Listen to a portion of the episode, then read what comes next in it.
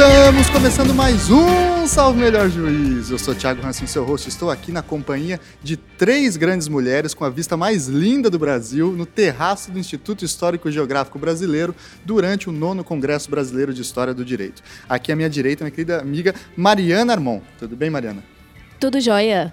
Por favor, Mariana, se apresenta, fala um pouquinho sobre o seu tema, o que você faz, o que você estuda, Bom, eu sou doutoranda em Direito na Universidade de São Paulo e no Instituto Max Planck para a História do Direito, que fica em Frankfurt, na Alemanha. Atualmente, eu pesquiso direito de propriedade no Brasil Império e eu foco na questão da escravidão e da propriedade sobre terras. É isso, basicamente. Muito bem. Aqui também, minha querida amiga já de muito tempo, Laila Maia Galvão. Tudo bem, Laila? Tudo bom, Thiago? Sou uma fã aí do podcast. Olha aí. É, então, meu nome é Laila, sou professora do Instituto Federal do Paraná, professora de Direito. Fiz minha, meu mestrado na UFSC, Federal de Santa Catarina, e meu doutorado concluí recentemente pela Universidade de Brasília sobre História Constitucional dos anos 30. Ótimo, ótimo. E aqui também temos uma presença internacional no nosso podcast, querida professora Suen Caulfield. Tudo bem, professora? Tudo bom, tudo Eu falei bom? o nome certinho? Falou certinho, Suen ah. Caulfield. Eu sou professora da Universidade de Michigan. A minha carreira é focalizada basicamente na história do gênero, eh, América Latina, com minhas pesquisas são quase todas focalizadas no Brasil, desde o, a tese de doutorado, que era sobre honra feminina na Primeira República no Brasil, que publiquei como livro no Brasil. O título é Na Defesa da Honra. Desde então, isso foi em é, 2000, 2001, eu acho que foi, saiu no Brasil. Desde aquela época, eu estudo a história da família é, na América Latina, mas principalmente no Brasil, a história do casamento desde o período colonial. E agora estou fazendo uma pesquisa para um livro que ah, estou escrevendo sobre legitimidade e família no Brasil, que começa no final do século XIX, o final da escravidão, a questão de sobretudo os filhos que vão para procuram a justiça é, para provar a paternidade natural para poder poder herdar dos seus pais e termina o livro no século XXI com casamento gay. É, que, então é uma história de direito, história social de direito de família. Ah. Então é um tema que abrange mais de um século de história. Está sendo um pouco, eu tenho o início e o final já feito.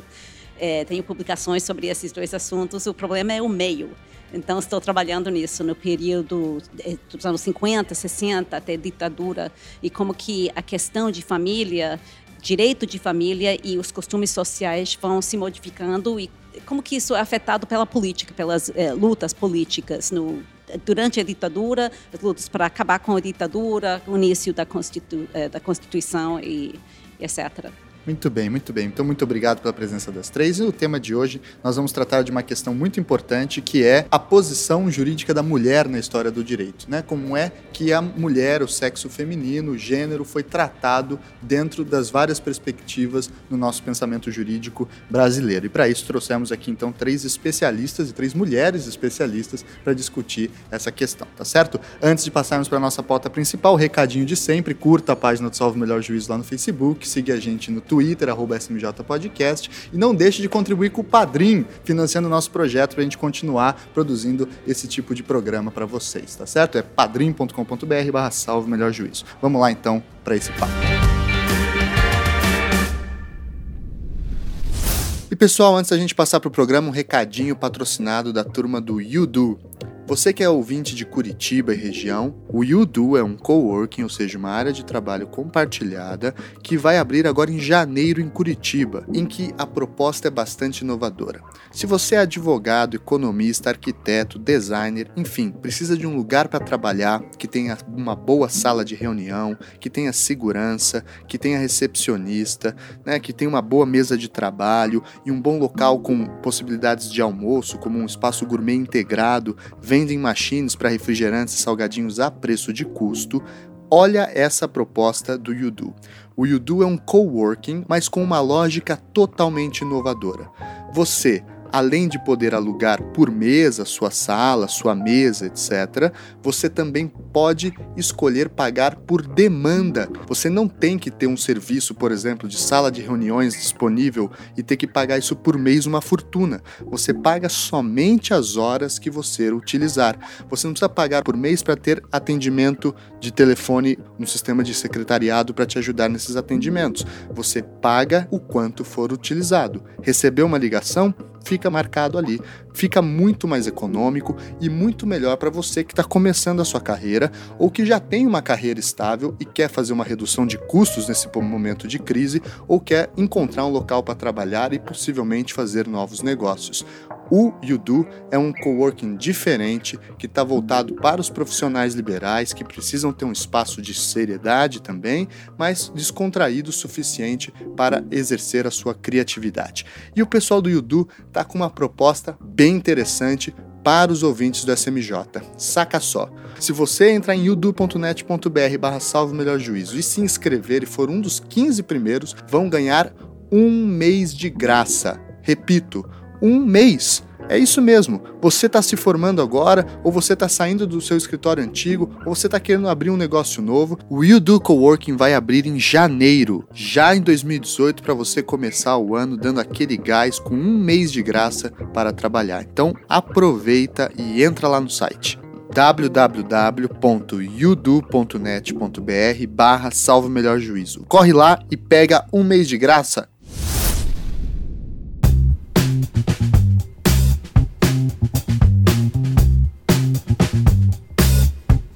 Professora Swain, primeiro uma, uma pergunta antes da gente entrar no tema direto é, das mulheres e a posição jurídica das mulheres. É muito interessante ver a crescente, não crescente porque é recente, mas a longa tradição, na verdade, dos brasilianistas, né, professores americanos que buscam estudar o Brasil. E me soou sempre muito curioso esse interesse que muitos americanos têm para estudar várias partes do mundo, várias questões do mundo e a forte academia e influência da universidade americana dentro desses projetos. E eu queria entender primeiro o que despertou o Brasil como tema para a senhora e, e, como você se aproximou e como aprendeu a falar esse português tão perfeito também. Ah, obrigada. Bom, no meu caso, é sempre em cada, é, no caso de cada brasilianista, é uma mistura de uma história política e institucional nos Estados Unidos e a história pessoal. Então, a parte pessoal é que eu estava na faculdade, eu queria, é, eu estudava espanhol, queria fazer um intercâmbio, eu fui para América Central, foi durante, foi nos anos final dos anos 80, foi durante as guerras civis na América Central. Eu estava em Costa Rica, mas estava muito a é, mobilização estudantil era muito forte naquela época. E quando eu voltei, então, eu queria aderir aos movimentos políticos é, contra a intervenção americana nas guerras na América Central. Isso no, em meados para finais de, de, dos anos 80. A partir daí, quando eu voltei, estudei português.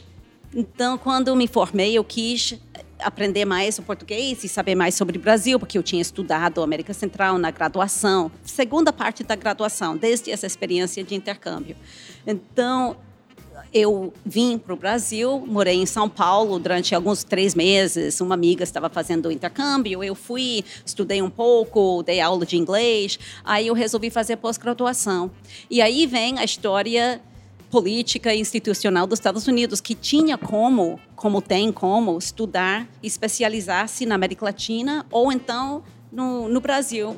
Eu escolhi ir para a Universidade de Nova York porque eu tinha lido o livro do Warren Dean, que na época uhum. estava lá. Grande Warren como. É. A ferro eu, e fogo. É, como, como eu estava morando em São Paulo, eu tinha lido A Industrialização de São Paulo e depois eu li o livro dele, Rio Claro, que foi o livro que realmente me apaixonou. E quando, depois de ler esse livro, eu pensei, ah, eu quero ver se eu estudo com ele, então. Que eu, aí eu fui fazer, mas eu não fui fazer história. Eu estava, eu queria estudar ainda América Latina, Brasil. Eu gostei muito de porque eu tinha aprendido espanhol bastante bem porque eu morei na América Central. Depois eu fui morar no Equador. Minha irmã estava no Corpus da Paz e então eu resolvi estudar em, na Universidade de Nova York com Warren Dean. Fiz primeiro estudos da América Latina, que é um mestrado um programa completamente separado, um programa interdisciplinário que existe em muitas universidades americanas. Sim.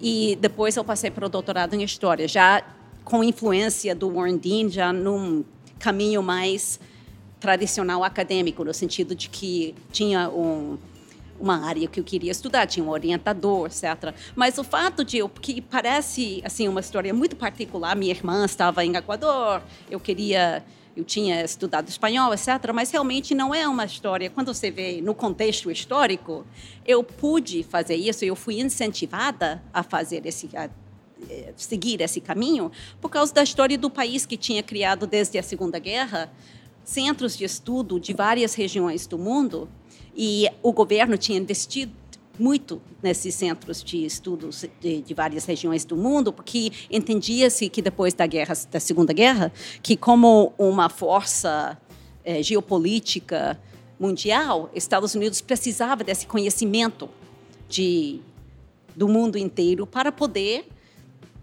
formar as políticas, eh, para poder tentar se dominar, eh, criar essa presença reinar, né? Uhum. Então, com isso, mas com isso eles criavam esses centros e esses centros, muitos deles viravam já críticas ou não da, dessa política e desses objetivos é, do governo americano. Então, o fato de existir centros de estudos da América Latina que eu podia fazer um mestrado nesse tema como tema é, é, é resultado de um contexto político muito bem. E pessoal? Muito bem. Então vamos para o nosso tema principal depois dessa introdução, é, que é então a posição da mulher na história do direito. Então, uma primeira questão teórica metodológica para a gente pensar esse tema de uma forma um pouco mais ampla.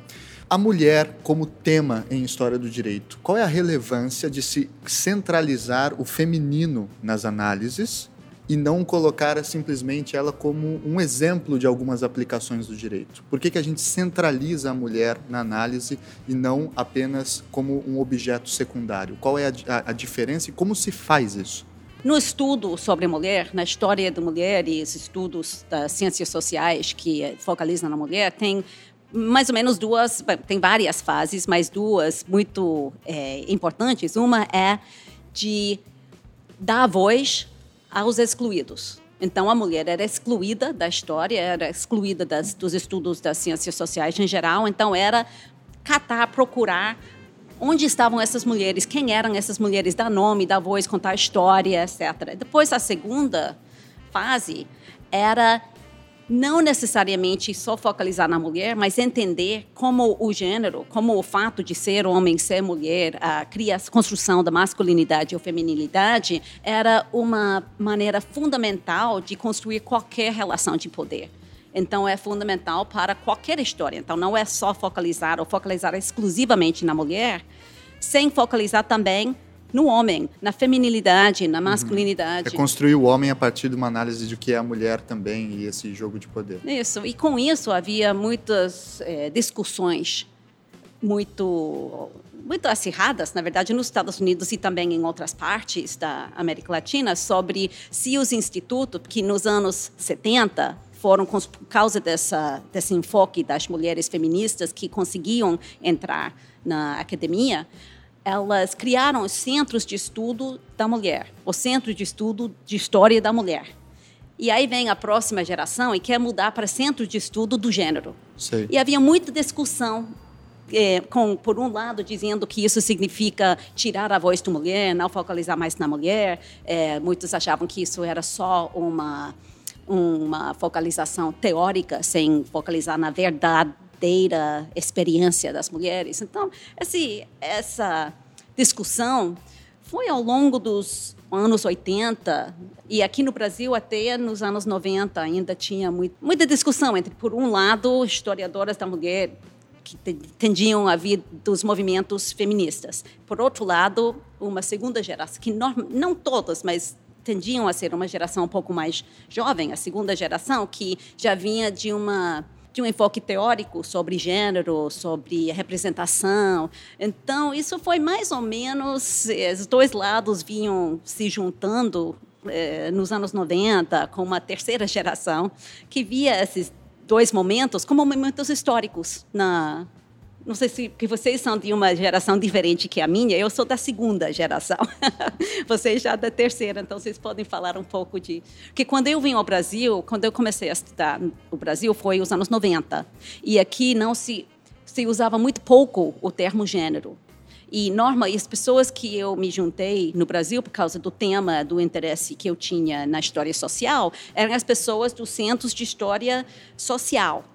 Eles não gostavam muito do termo gênero, achavam que era muito vinculado a uma abordagem muito teórico e não de história social.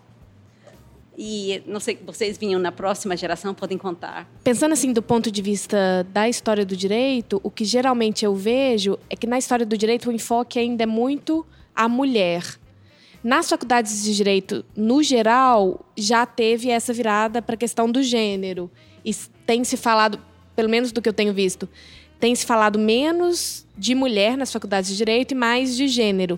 Mas no campo específico da história do direito, eu acho que o foco ainda é bastante eu também tenho essa impressão. É, eu acho que no direito como um todo já tem uma discussão de gênero bastante é, sedimentada, já muita, muitos grupos de estudo, de pesquisa que debatem a questão de gênero por uma perspectiva jurídica, seja no direito criminal, direito de família, e isso já está consolidado.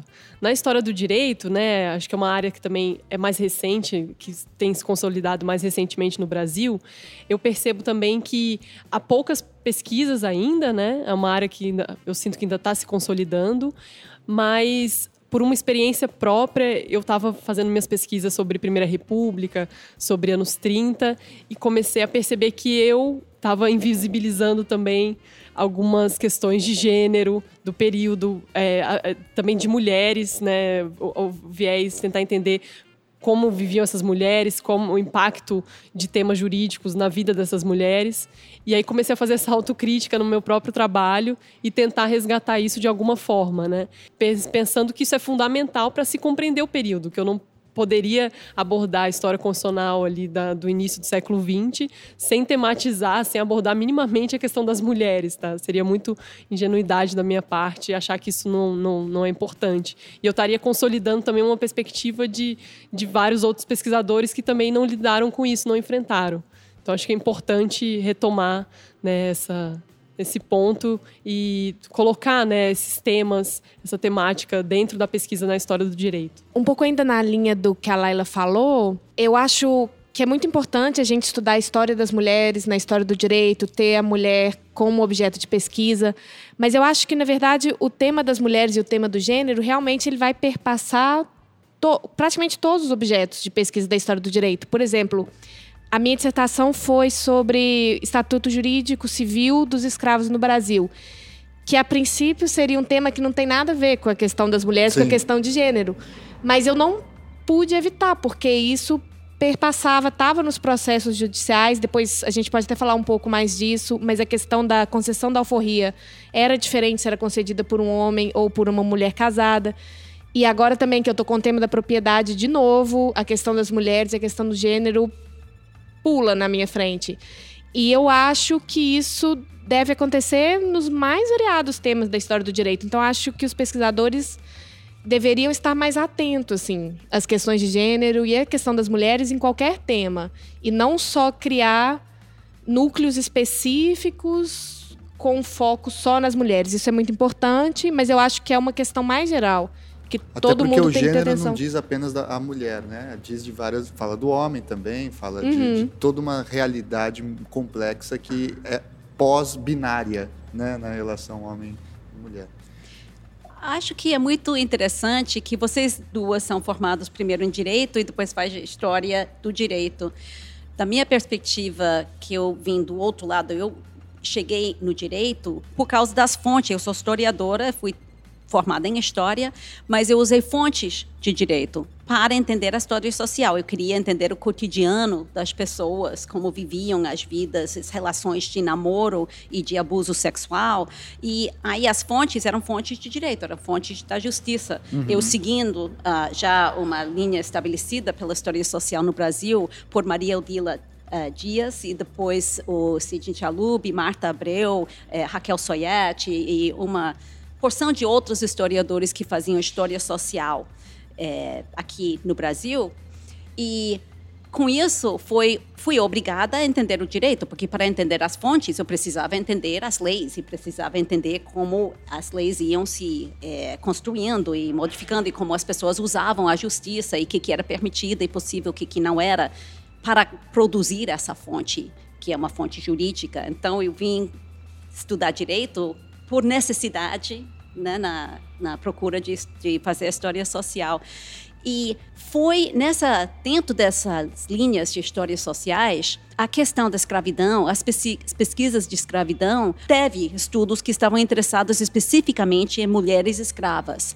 Mas o que é mais comum nessa área é que pessoas como Bob Slenis e como é, é, Sidney Jalub e vários outros que foram estudar século XIX escravidão encontraram fontes que eram que a experiência de mulheres e homens na escravidão era muito diferenciada. Então é impossível não prestar atenção. A alforria, então, é uma coisa que é completamente determinada por é, gênero.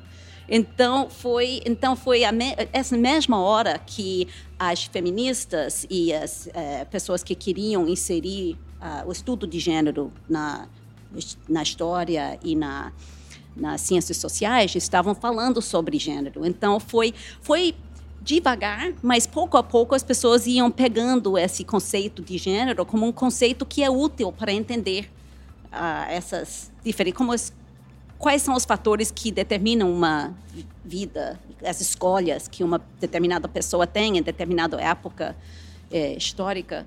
Então, mas é interessante que no lado de história a questão de estudo de gênero não não veio somente por causa das feministas que queriam e faziam questão de fazer e, influenciaram, teve isso ao mesmo tempo que os historiadores estavam sim encontrando fontes que mais ou menos impunham essa uh, esse viés. Aí tinham por causa das feministas e das pessoas que vinham com esse ênfase em é, história da mulher, um enfoque em mulher, tinham instrumentos para poder entender e analisar que esses instrumentos eram as é, análises de gênero e análises de, de mulher. Muito bem. Então vamos focar agora no nosso tema mais central, né, e tentar entender a, a condição do gênero e da mulher na história do direito. Né? A gente pode observar a presença de um discurso de gênero, bem como de uma compreensão do papel feminino na sociedade, em algumas categorias presentes no pensamento jurídico. Entre elas, a primeira para a gente começar aqui é a categoria de honra. Né? A honra ela descreve também uma certa condição que a mulher deve cumprir perante a sociedade um determinado papel. E a professora Swen estudou muito a questão da honra aqui no Brasil especificamente. E esse tipo de, de questão aparece, por exemplo, no conceito de mulher honesta né, que a gente vê na legislação, ou também nas, nas, divisões entre filho legítimo e filho ilegítimo, que em alguma medida o filho ilegítimo é aquele que não é do casamento legítimo, logo não é da mulher legítima. Também há uma certa descrição. Como é que a gente entende a formação dessa, desses conceitos é, dentro da mentalidade daquele período? Como que a gente enxerga, uh, quais são os fatores que levaram à construção desse sentido de diferenciação de homens e mulheres a partir do termo da honra? Um tema que começa antes, bem antes de Brasil existir como, né, bem antes dos portugueses chegar no Brasil com no direito romano, uh, essa, esse conceito de honra era um conceito básico, é um conceito jurídico, uma categoria né, jurídica. Você tinha uma condição social e a, a respectiva honra que era atribuído a cada categoria social e muito em função da família, da família patriarcal. Isso foi no período colonial uma coisa bastante explícita na lei, o que acontece é que a partir do século XIX a lei se moderniza e a ideia é que o conceito de honra não mais deveria ser um conceito que determina ah, categorias ou condições sociais, mas continua a ser. Porque é um conceito muito pré-moderno também, né? Numa sociedade que se supõe cientificista, como a do início do século XX, fim do XIX, honra é tão, muito metafísico também, né? Um conceito genérico, né? E, e, e a, essa é uma questão, como é que sobrevive essas diferenciações frente a um liberalismo ou uma condição de que todos são iguais ou uma tentativa de cientificização da sociedade? Como é que a gente ainda vê esse ranço digamos assim, é, pré-moderno ou, ou metafísico na construção jurídica? A impressão que eu tenho, lendo a doutrina de direito civil do século XIX, é que o que o direito liberal ele vai fazer, que o, o, que o direito civil liberal faz, ele, em certo sentido, reatualiza situações de exclusão de determinadas pessoas do ius comune, do antigo regime. Então, os fundamentos jurídicos da exclusão da mulher no século XIX, no direito liberal, não são os mesmos do que era no ius comune. Por exemplo, no direito liberal, a mulher vai ser excluída pelo tema da incapacidade civil. Porque a teoria das capacidades, ela não existe no ius comune.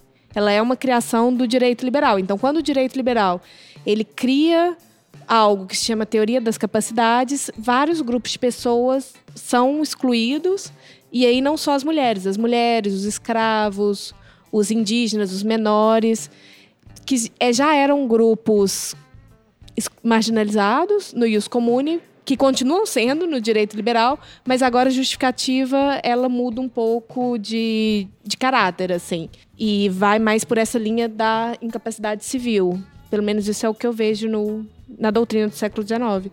Que é, por exemplo, a questão de que a mulher precisava pedir autorização para o marido para uma série de eventos, né? Isso dura, inclusive, muito tempo, né? Tem uma discussão, Tiago, quando, na época ali no início do século XX, sobre o voto feminino, que um dos argumentos utilizados para que a mulher não votasse era de que seria um voto em dobro, que ela votaria, replica, replicaria, né, repetiria o voto do marido e que não faria nenhum sentido, é, só daria mais trabalho para contar esses votos e ela, né, como ela tem, ela é subjugada na, na, na esfera íntima ao marido, ela teria que necessariamente repetir o voto.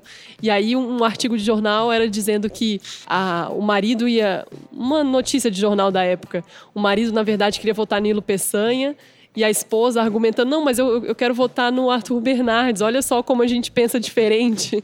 Eu tenho que ter o direito de votar e me expressar. É bem interessante essa, esse ponto de, né, da, da incapacidade mesmo é, da mulher que se estende aí em situações diferentes, né, ao longo dos séculos. E é engraçado que esse argumento, em alguma medida, está em Kant também, né? Quando ele fala de direitos políticos, ele fala, inclusive ele fala que os trabalhadores não poderiam votar porque eles não têm independência nesse sentido, que o seu patrão ia rebanhar aqueles trabalhadores e obrigá-los a votar em determinado candidato. A mesma coisa para as mulheres estaria muito vinculada a essa condição do casamento, assim por diante. Em vários países da América, como em Bolívia, em Equador, se não me engano, as, os códigos não deixavam. E aqui no Brasil, os dependentes não podiam votar, pelo mesmo motivo. E no, em alguns países isso durou durante o, boa parte do século XX até, que dependente não podia votar. E aí era de quem é dependente. no caso de Bolívia, era sempre o indígena, né? Era um dependente porque era dependente do, do grupo, do é, líder local. E, e é interessante que a questão da exclusão é em função, muito em função da família, do direito de família, que realmente é conceitualizado no século XIX como um campo independente de, de direito e é o único, a única instituição corporativista que perdura até é, o século XX. Ou seja, a ideia é que o direito moderno, liberal do século XIX uh, muda completamente. Você não é mais parte de uma um grupo, uma corporação, mas você é indivíduo, cada indivíduo igual perante a lei. Mas a exceção é membros de família, dependentes, menores de idade e mulheres. Então, isso é que esse, conceito de que essa corporação, e tem que fazer muito justificação. Então, os juristas passam muito tempo justificando o porquê, qual é o bem social que está sendo servido pela manutenção dessa entidade essa corporação, que é a família, que é a única que é, é, mantida pela lei.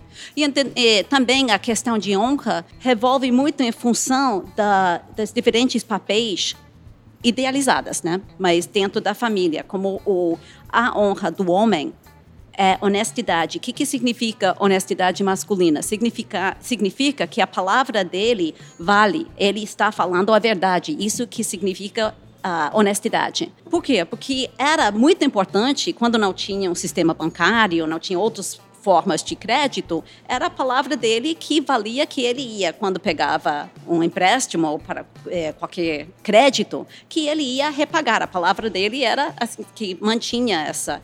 Enquanto a mulher a função era de manter a família e também de formar outras ligações com outras famílias, formar esses eh, vínculos oligárquicos. Então, o que, que era a função dela? Era a fidelidade sexual, para certificar a é, coesão da família, dos homens saberem quem eram os filhos e quem fazia, quais desses filhos fazia aliança com as outras famílias. Então, a honestidade para a mulher é tem a ver com a sexualidade. é muito curioso a... ver isso, né? A diferença entre homem honesto, como remete justamente uma ideia de probidade de crédito mesmo, né? E de mulher honesta traz uma outra imagem na, na cabeça, né? Da, muito mais vinculada à questão da sexualidade. Não, e a definição da palavra honesta é diferente. Eh, Sim. Um, a gente pensa que sabe o que significa honestidade, mas tem uma honestidade quando é homem e significa outra coisa quando é mulher. E isso perdura é, até, não, perdura pelo século XX toda. Com relação à questão da família e esses papéis é,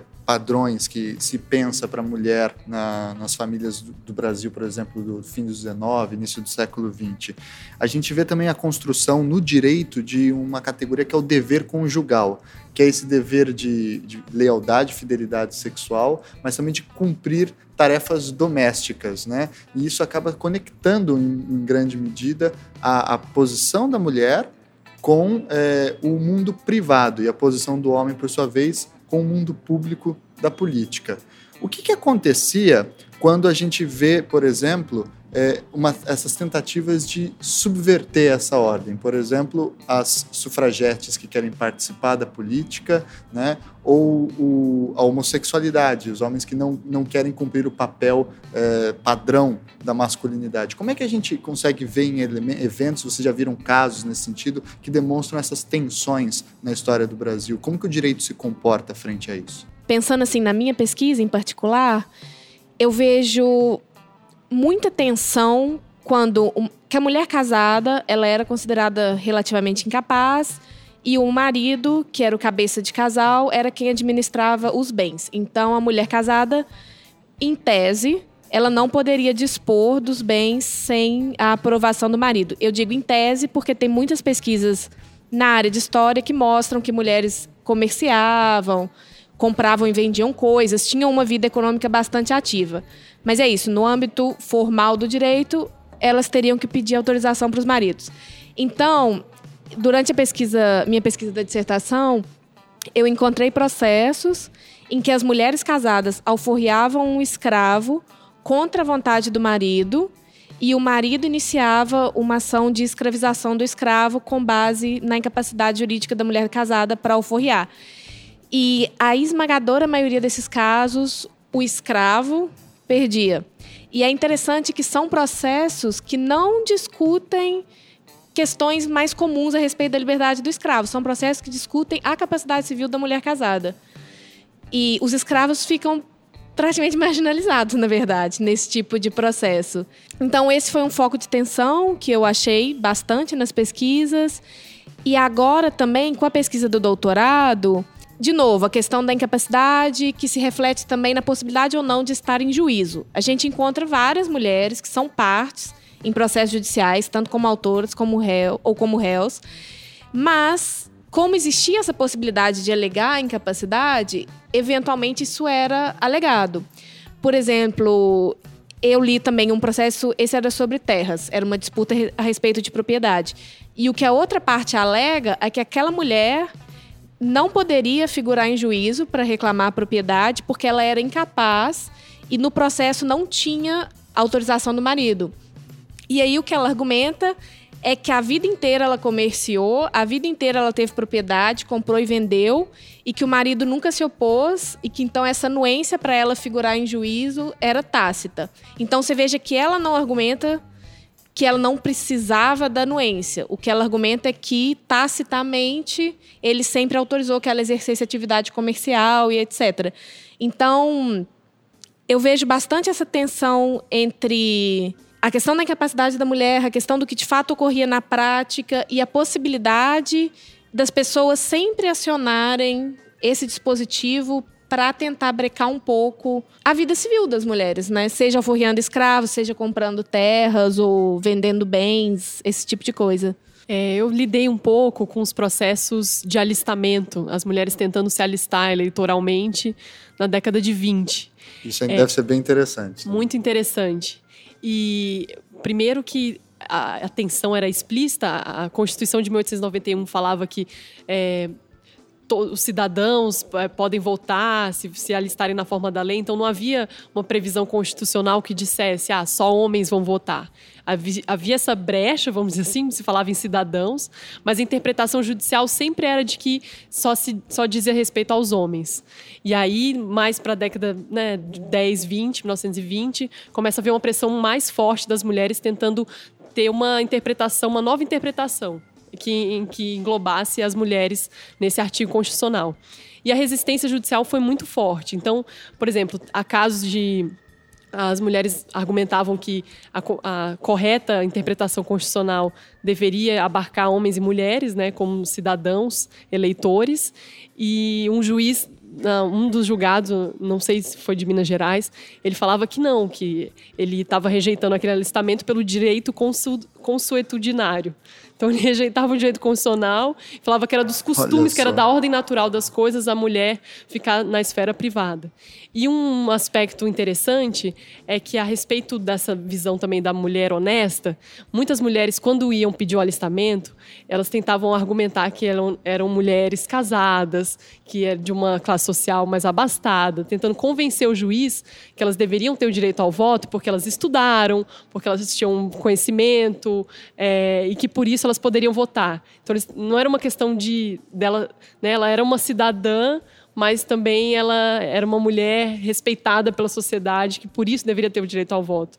Eu acho que é mais uma estratégia né, de tentar convencer alguns desses juízes, que eram bastante conservadores, é, de que elas, né, tentando apelar ali para um, uma certa sensibilidade: olha, eu sou é, uma mulher honesta, direita, assim como a sua esposa, por que, que eu não posso votar? É, então, a discussão sobre essas mulheres que estariam numa categoria, na época, inferior, né, é, que mulheres não casadas e é, isso né, não, era mais tenso ainda, a tensão era ainda mais explícita nesse período. É interessante que nos Estados Unidos havia ah, uma parte do movimento feminista no século XIX, a parte mais conservadora, argumentavam que era absurdo considerar os negros os homens, que os homens negros poderiam votar e as mulheres brancas não. Então havia essa. E isso dividiu muito, tanto o movimento social e, e o movimento de, de mulheres. Foi uma coisa muito negativa essa. E no Brasil, o, as feministas, você conhece essa história das feministas dos anos 20 e 30, é, liderada principalmente por Berta Luz, que tentavam muito incluir as mulheres trabalhadoras, que tentaram fazer também uma, um movimento é, feminista, e elas eram, as líderes eram mulheres é, instruídas, profissionais de classe média alta ou alta, mas tentavam fazer uma um movimento que era um movimento feminista e também um movimento social de incluir mulheres é, trabalhadoras de, e influenciaram bastante na legislação trabalhista que você escreveu sobre esse assunto. Mas ah, uma outra estratégia que usavam as feministas nessa época e também mais tarde, na época dos anos 70, é, era de dizer que nós mulheres tem algumas características especiais que vai ajudar as, essas características de boas mães, de pacíficas, mais capazes, de não agressivas. Isso era muito importante na, em determinadas áreas, como a educação. Era muito importante educar a mulher, porque ela ia educar os filhos e a próxima geração. Então, a mulher precisava de uma educação superior. Ah, era muito importante, então, que a mulher representasse as nações, isso depois da Primeira Guerra, depois, de, depois da Segunda Guerra. Era muito importante que a mulher representasse as, os países nas negociações internacionais, porque a mulher era mais propensa à, à paz é, o mundo ia ser muito melhor liderado se tivesse mais mulheres por causa dessas eh, supostas características naturais uhum. da mulher. Algumas desses argumentos eram é, porque as mulheres realmente acreditavam essa que, que eram diferenciadas. Seja por biolo razões biológicas, seja por criação. Uh, e também eram estratégias que usavam para empurrar, para conseguir ganhar cada vez mais espaço no, na esfera pública, ou seja, usavam uh, suas funções naturais na esfera privada e a atuação na pública era uma extensão desse papel na esfera privada. Então, atravessando essa barreira através de usar o os dons ou uh, o papel. Muito bem. E, e, a professora Swain, ela também estudou o período mais ou menos ali de Vargas, dos anos 20, dos anos 30, e é um período que está em gestação no Brasil com muita força a figura do trabalhador padrão, né, o trabalhismo, a construção da, mais à frente da CLT, das legislações trabalhistas e assim por diante. E mais ou menos na mesma época, a gente tem nos Estados Unidos, como exemplo do esforço de guerra, aquele grande exemplo da, da We Can Do It, né? A, a mulher colocando a mão no bíceps né? E, e, assumindo a responsabilidade da produção de guerra nos Estados Unidos enquanto os homens estavam em batalha. Né? Com, as, com seus estudos comparativos com o que a senhora sabe dos Estados Unidos e com o que estudou no Brasil, é, é possível se dizer que no Brasil também se constrói essa imagem é, da mulher como esforço de guerra? Ou, ou, como era a posição imaginada nos anos 20 e 30 da mulher perante o Estado brasileiro e no sentido de qual é o papel dela no trabalho? A grande mobilização das mulheres em, é, na frente de guerra era em São Paulo, com a guerra contra Vargas. A dos, Revolução de 32. É, a Revolução de 32, onde as mulheres da, da elite organizavam grupos de mulheres para fazer... É, é muito parecido com a mobilização nos Estados Unidos no, durante a Segunda Guerra, ou seja, elas faziam o apoio doméstico, o apoio para as forças militares. Então, faziam uniformes, eh, juntavam, tiravam as joias, vendiam para poder financiar os, as forças militares paulistanos. E, então, tinha grande, inclusive a primeira deputada brasileira, Carlota eh, Queiroz, era líder, era médica, que eh, formava grupos de mulheres que ajudavam aos feridos na guerra durante a, a guerra de, de 32. Então, foi uma mobilização bastante significativa. Durante a Segunda Guerra, desconheço uh, mesmo, pode ter tido, pode ser que ninguém estudou isso e, e, existiu aqui no Brasil também, mas como o período de mobilização para as Forças Armadas brasileiras foi relativamente curta, acho que não deu tempo de mobilizar tanta força feminina para ocupar as fábricas que os homens estariam abandonados. E foi só uma porque... força expedicionária, né? Não pois foi uma é, não foi uma coisa intensa. massiva como foi na, nos Estados Unidos. Então, não acho que a propaganda nesse sentido não existia, mas não sei, pode ter existido. Não sei se você, quando você estava estudando os anos 30, esse movimento feminista, se houve alguma ah, coisa. Esse esforço de guerra eu não me lembro. Acho que mais em São Paulo, né, que teve essa experiência.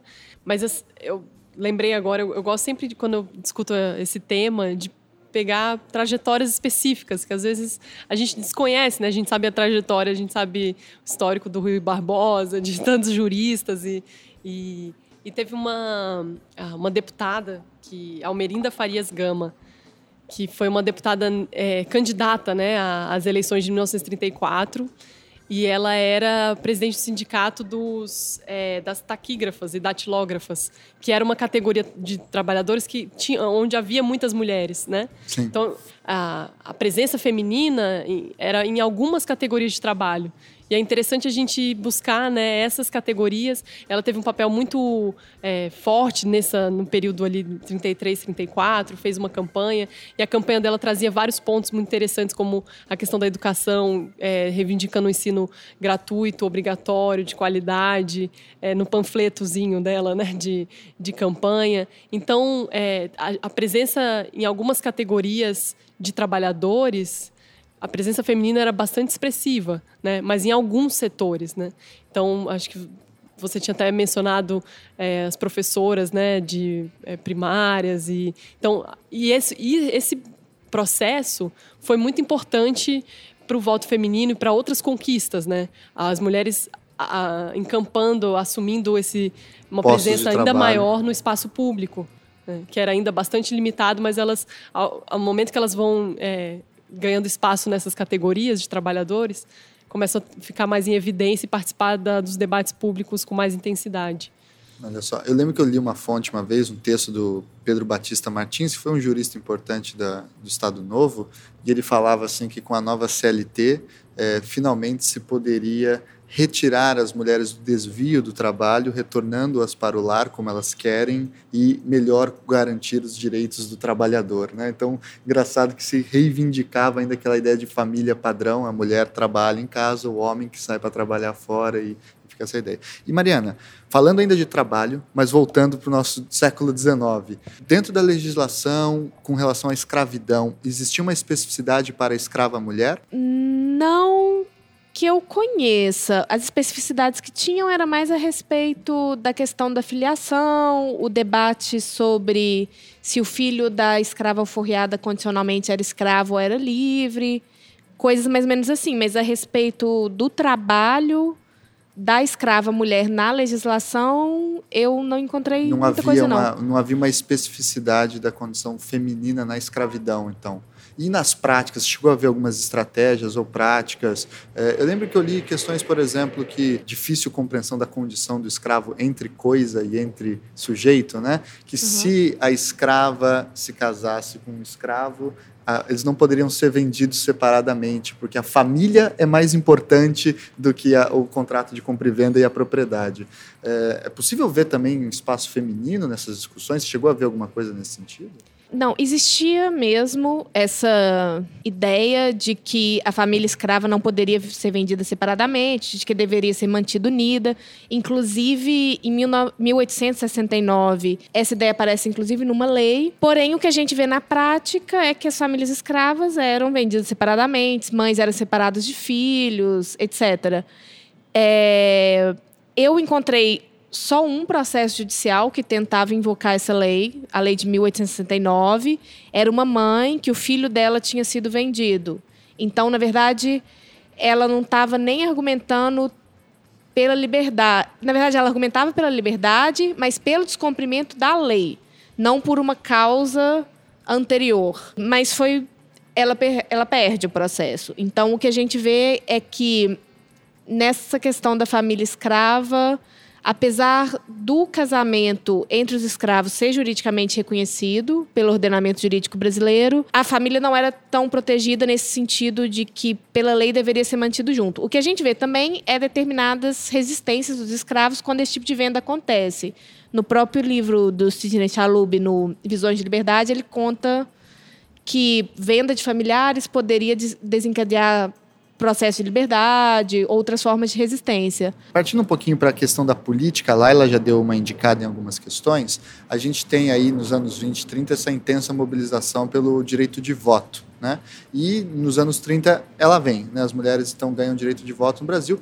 Inclusive, é uma, é, é, é, o Brasil é relativamente pioneiro em comparação com outros países. Né? É, tem países que só vão conceder o direito de voto para as mulheres nos anos 70, 60, uma coisa assim. Né? Então, claro, é um atraso civilizacional, mas dentro de um, um comparativo de países, o Brasil parece estar dentro de um movimento maior. Como que você chegou a ver se essas sufragistas, se esse movimento pelo direito de voto dialoga com outros movimentos, é, se ela se apoia em outras... A Berta Lutz, por exemplo, era uma defensora da preservação da natureza também, era uma botânica. É possível ver uma rede de movimentos em que as mulheres se envolviam também? Com certeza é uma rede de movimentos. Normalmente, quando se fala em voto feminino, é, se fala muito da Liga, né, pelo Progresso Feminino. Depois tem a Federação Brasileira pelo Progresso Feminino, onde você tem Berta Lutz e outras feministas é, da época, bastante engajadas na luta pelo voto feminino, mas não só pelo voto feminino. Se você pega o estatuto né, de criação da federação, você vê uma pauta de reivindicações que, por exemplo, não englobam só direitos civis e políticos, mas direitos sociais, educação, educação de qualidade para as meninas, para as mulheres, educação superior. Então, é importante verificar que o voto feminino, claro, era uma pauta muito importante, mas existiam outras demandas e reivindicações. Além disso, não era só a federação que era, um, que era o único espaço que englobava essas mulheres. Você tinha, por exemplo, na década de 20, a União Universitária Feminina, onde as primeiras mulheres que, né, a gente já tem desde o século, final do século XIX, as mulheres se formando em medicina, em direito, algumas, muito poucas. E aí você começa a ter uma articulação dessas mulheres ali na década de 20 para reunir é, né, essas, e, e, incentivar que outras mulheres, outras meninas ingressem no ensino superior. Inclusive, é interessante que várias delas se formaram em direito, já que a gente está falando de história do direito, e atuaram como advogadas nos processos de alistamento. Então, elas participavam dessa rede para incentivar e, e, entrar com essas propostas, esses, é, essas ações de alistamento eleitoral. Também tem, é, nesse período, outros, ah, é, outros movimentos, por exemplo, a Associação Brasileira de Educação reunia muitas mulheres, né? tanto a Cecília Meirelles e é, mulheres que... Armanda, né? Álvaro, muito importante na, na discussão sobre pedagogia que transitava entre grupos feministas, grupos dos, né, do, dos escola novistas, né, a discussão sobre educação. Então, estava tudo bastante interligado. Elas não, não, atuavam só no movimento feminista, né, atuavam em outros espaços e, e, tentavam articular esses, não só a federação, como eu disse, mas outros espaços, a União Feminina Brasileira. E aí, a partir do não só na década de 20, mas principalmente no final da década de 20 e na década de 30, começa também a ter o que é natural os rachas, né?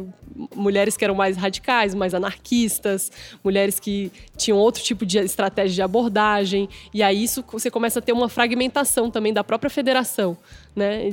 Mulheres que vão seguindo seus caminhos, aí na década de 30 aí tem umas que tomam o caminho do anarquismo, outras comunistas, outras, né, são mais é, de grupos é, mais conservadores mesmo, e, e, nisso você tem uma pluralidade muito grande, né? Então não tem como você falar do movimento feminista, você tem que falar dos movimentos, movimentos. né? Uma pluralidade bastante interessante de se pesquisar. Também tinha, quando a primeira deputada brasileira na história do Brasil era Carlota Queiroz, que não era, não se considerava feminista, ela não achava que é, ela era é, assistencialista. Então ela conseguiu a Berta Luiz, que fez o Estatuto da Mulher, que não passou, mas que depois foi base para a lei de, é, da mulher casada de 64, 64, né? Ah, e essas duas, então, eram duas deputadas no Congresso, nos, que primeiro Carlota, depois a Berta Luiz entrou, ela foi suplente, porque morreu o deputado que foi eleito na banca dela. Então, ela estava muito imbuída desse, desse estatuto de mulher e ela queria, ela estava vendo a política que estava indo cada vez mais para a direita, então ela estava querendo que esse estatuto passasse. E mas vários itens nesse estatuto, ela não conseguia o apoio da Carlota Queiroz, que ela queria ajudar as famílias, ajudar as mulheres, era muito mais do lado da caridade para assistir e ajudar as famílias das trabalhadores, mas mais no sentido, eh, por exemplo, de poder uma família de trabalhadores ter uma, uma mulher em casa. E, mas conseguiram até formar uma comissão e muita coisa conseguiram fazer juntas. Mas um dos pontos principais, muito importantes nesse Estatuto da Mulher, era os direitos da concubina, os direitos da companheira de um homem que não era casado é, e que ela é, queria é, queriam conseguir direitos de família para essas mulheres. E esse estatuto não passou, mas tinha esse item. E isso foi um ponto muito importante que ganhava muita oposição da Igreja Católica, que estava se eh, fortalecendo no Congresso nessa época. E ela também trabalhava mas com Nelson Carneiro, que ele é muito famoso por causa da lei de divórcio, que ele desde os anos 30 estava trabalhando, mas ele também apoiou muito fortemente esse movimento de eh, dar direitos à companheira.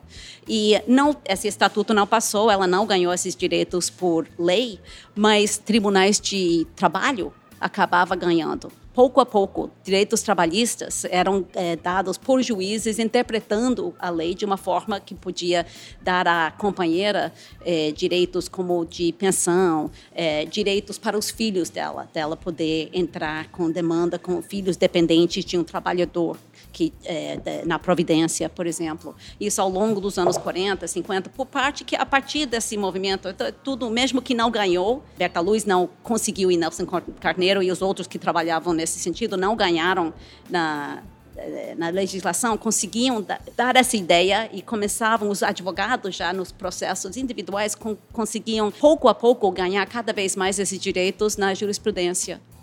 Olha só. E, e, a senhora comentou sobre a questão do divórcio. O divórcio parece ser um tema-chave para entender também a, a, o debate sobre a mulher na história do direito. Poderia falar um pouco mais sobre a história da, da, dessa discussão do divórcio no, no Brasil e, e, se isso tem algum paralelo com outras experiências? A gente sabe, por exemplo, aqui, fugindo do Brasil, mas o Kelsen, né? Ele perdeu a vaga dele na Corte Constitucional na Áustria porque ele deu o voto que legalizou o divórcio na Áustria antes do fascismo, né?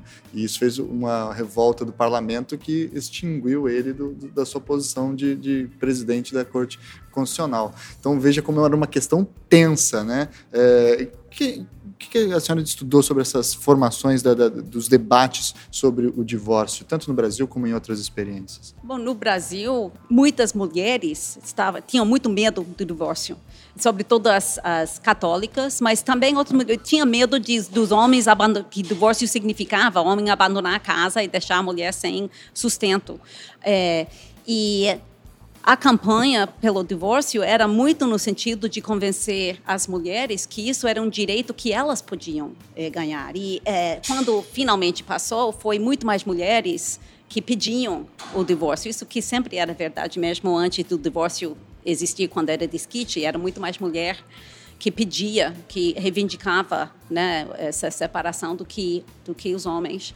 Ah, mas foi um fato político muito forte. O Nelson Carneiro, que é, representava muitas outras causas também, muitas é, ele, só, ele ganhou alguns e perdeu outros, perdeu outros de é, deputado e de senador, e muito em cima dessa caracterização de que era ela, ele era o deputado ou o senador do divórcio. É, nos anos 30, a, a, questão de divórcio, a Berta Luz tentou se afastar, justamente porque o divórcio era um assunto que realmente ia acabar com as tentativas dela de conseguir outras coisas, porque tinha muita. É, a mobilização da igreja nos anos 30 era muito em cima do, da questão de divórcio, que foi nos anos 30 que, que entrou como parte da como, como parte da Constituição que a família é baseada no uh, casamento indissolúvel. Então, e de 34 até 88, isso era parte da. Quer dizer, até 77, quando teve a lei de divórcio, que requis a emenda é, constitucional. Voltando um pouquinho para o século XIX. Vamos a ele. Só do século XIX. Nunca? Quem nunca, né? Bom, tem uma dissertação muito boa sobre divórcio no Brasil do século XIX. Depois a gente pode colocar no link, não sei, na descrição do post, a referência completa. É da Isabela Amaral. Se eu não me engano, o título é Resistência Feminina no Brasil Oitocentista.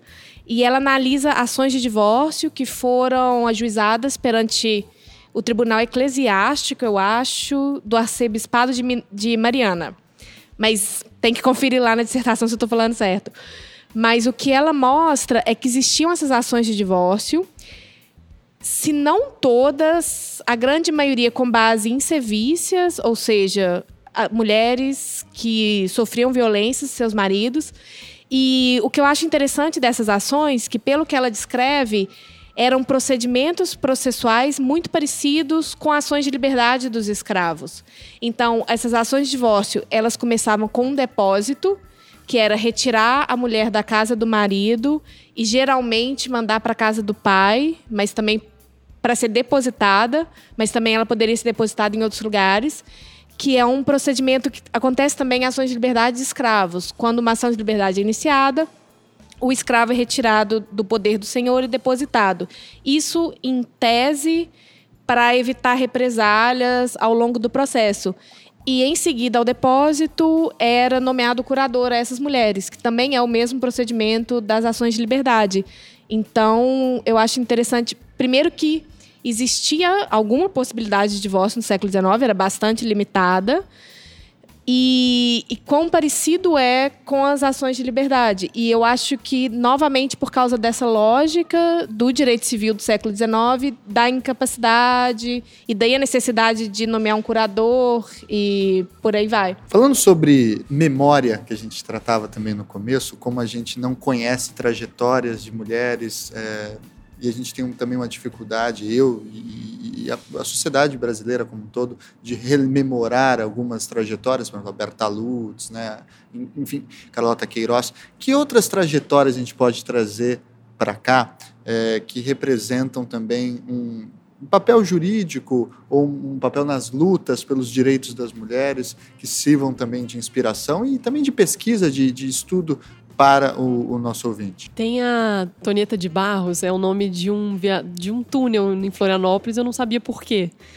E aí, quando eu estava estudando, eu morei em Florianópolis, né, durante alguns anos, e eu estava começando a estudar esse movimento dos anos 20 e 30, me deparei com uma informação que me surpreendeu muito, que a Antonieta de Barros foi é, uma deputada catarinense na década de 30.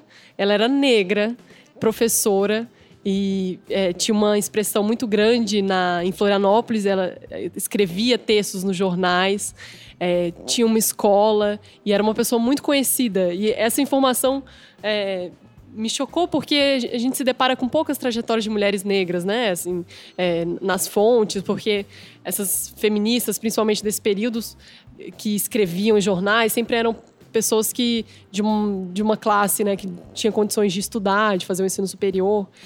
Então a trajetória da Antonieta de Barros sempre me surpreendeu muito. E como eu já tinha feito é, essa pesquisa relacionando o feminismo desse período com a educação, ela sempre foi muito engajada na pauta né, da educação, da educação de qualidade, educação pública. Isso me surpreendeu bastante. Sempre tem uma conexão né, é, que eu pude verificar dessas mulheres desse período com o tema da educação, seja no ensino superior, sejam as professoras das escolas normais, que inclusive foram as primeiras a votar no estado do Rio Grande do Norte, né, ali na década de 20, foram as primeiras mulheres né, que puderam votar.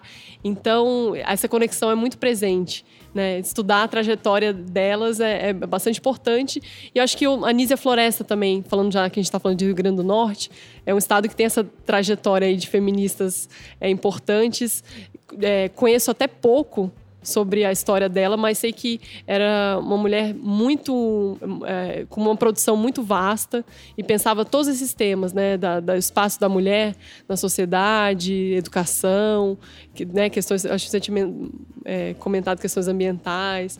Ela, ela, ela escrevia sobre vários temas, assim. Então acho que é importante mesmo resgatar essas trajetórias, muito importante. Outro é da, quando você está falando, eu lembrei da Laudelina de Campos, que era uma empregada doméstica aqui no Rio de Janeiro, nos anos 40, é, 30, ela conseguiu é, iniciar uma associação de domésticas.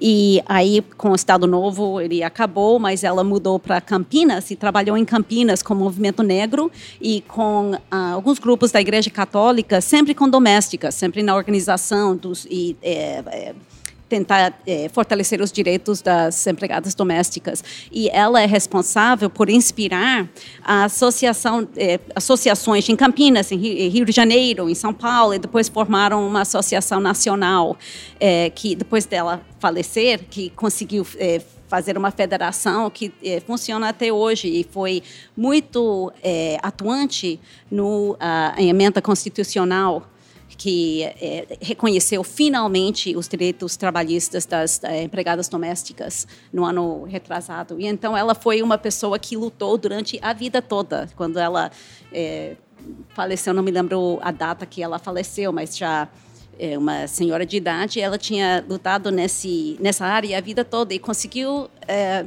muita coisa. É uma coisa e como parte não necessariamente do do movimento feminista, mas de organizações de mulheres e depois organizações de é, empregadas domésticas dentro do movimento negro é, de Campinas. Então, vamos para a nossa parte de indicações e sugestões. Mariana, e você, o que você tem de indicação para os nossos ouvintes? Sugestão de textos, literatura, documentário, o que achar interessante? Bom, é, eu gostaria de indicar primeiro, tem um trabalho sendo feito que eu acho muito interessante pela professora Mariana Cândido, ela trabalha com mulheres proprietárias em Angola, especificamente em Benguela. E é muito interessante como essas mulheres comerciavam, tinham propriedade, elas viajavam entre Angola e o Rio de Janeiro, entre o Rio e Angola. Então, é um trabalho que eu acho bastante interessante, que pode se encontrar artigos dela na internet facilmente, e que além de tratar da questão do direito de propriedade, das mulheres, traz essa conexão de Angola com o Brasil também, que eu acho que é uma perspectiva que precisa entrar na história do direito do Brasil. Também tem essa dissertação de mestrado que eu mencionei, da Isabela Amaral, que depois a gente coloca a descrição completa no, na descrição. Existe um grupo na Inglaterra de pesquisadoras que trabalham com mulheres e processos judiciais. Elas têm inclusive uma conta no Twitter, que depois também a gente pode indicar arroba na descrição, e elas realizam um congresso que chama Litigating Women, onde as pesquisadoras apresentam esses trabalhos sobre mulheres e processos, e aí em vários períodos, desde a Idade Média até século XX. Tem também, que eu acho bastante interessante, o trabalho da Laura Beck Varela, a Laura ela estuda doutrina jurídica do antigo regime e ela agora começou um projeto de pesquisa de recuperar textos jurídicos escritos por mulheres durante o antigo regime. Nossa, isso é raríssimo, né? É, é bastante difícil de encontrar. Ela está garimpando arquivos e bibliotecas da Europa toda atrás disso. E recentemente, no número do ano passado da Rechtsgeschichte, que é a revista de história de direito do Max Planck, ela publicou um artigo que ela analisa um livro que era Direito para Mulheres, que era escrito por um homem, mas que tentava ensinar direito para as mulheres. E o seu blog? Não vai falar do, do, do da página de Facebook? Falo! Eu, eu acho. Vou... Aproveita a oportunidade. Então, é, eu faço parte de um blog que chama cientistasfeministas.com.br. É um grupo de mulheres cientistas e a gente trabalha com divulgação científica. Então, cada dia da semana é dedicado a uma área do conhecimento, a alguma disciplina. Sempre sabendo que humanas é melhor. É. Mas se você falar isso lá no grupo do blog, tem gente que vai te bater. Porque a gente é minoria das humanas. Mas. Então a gente divulga pesquisa recente de várias áreas e na sexta-feira a gente tem uma coluna específica sobre a questão das mulheres na academia, que aí a gente debate temas de feminismo mais amplo, temas específicos dos problemas que nós como mulheres enfrentamos nas nossas respectivas áreas, a respeito da representatividade feminina em congressos, assédios, todo esse tipo de coisa. Então, quem quiser dar uma conferida, o endereço do blog é www.cientistasfeministas.com.br. A gente também tem uma página no Facebook e uma conta no Twitter. Confere lá. Ótimo, a gente deixa tudo no post. E você, Laila, o que você tem de sugestão para os nossos ouvintes? Nossa, depois dessa lista completa você da Mariana. Vê que a Mariana veio e trouxe né, o cardápio completo. então, acho que só para contribuir, minha voz está sumindo. Já foi, falou demais hoje. é, eu queria sugerir, por parte dessa pesquisa sobre o voto feminino, um textos, uma coletânea de textos da Dilva, Diva Nolf Nazário, que era uma estudante de Direito do Centro Acadêmico lá é, de São Paulo, da Faculdade lá de São Francisco. E ela publicava textos em jornais defendendo o voto feminino. É uma coletânea muito interessante. Acho que foi publicado pela imprensa oficial de São Paulo. E também Nesse sentido, é, tem uma coletânea de textos sobre, feita pelo MEC sobre educadores, e aí está em domínio público. Tem alguns sobre a Nízia Floresta, que eu mencionei aqui, a trajetória também da Armanda Álvaro, é, e tem também da Cecília Meirelles. Então, muitas mulheres importantes aí no século XX, é, século XIX e XX, né? Vale a pena dar uma olhada e está tudo disponível na internet. Muito bem. Eu tenho rápido duas indicações. Uma é um livro que eu gostei muito de ler, faz bastante tempo que eu li já, que é da Margarete Rago, do Cabaré ao Lar, que foi um livro muito interessante. Pra, foi o primeiro contato que eu tive com o tema de gênero, pensando a, condição é, da mulher na história do direito, inclusive, que ela trabalha com fontes jurídicas, né, com tese de doutorado sobre o direito e também com tese de medicina. E um podcast, o podcast Ponto G, que é um podcast específico sobre trajetórias de mulheres, né? Então tem episódios de várias e várias é, sobre várias e várias mulheres e suas trajetórias políticas, acadêmicas, científicas, econômicas e assim por diante. Vale a pena conferir o pessoal lá do ponto G, tá certo? Então vamos dar o tchau para o nosso ouvinte e no 3, muito obrigado Suen, muito obrigado Laila, muito obrigado Mariana. Então no 3, 1, 2, 3 e tchau, tchau, tchau. Tchau, tchau, tchau.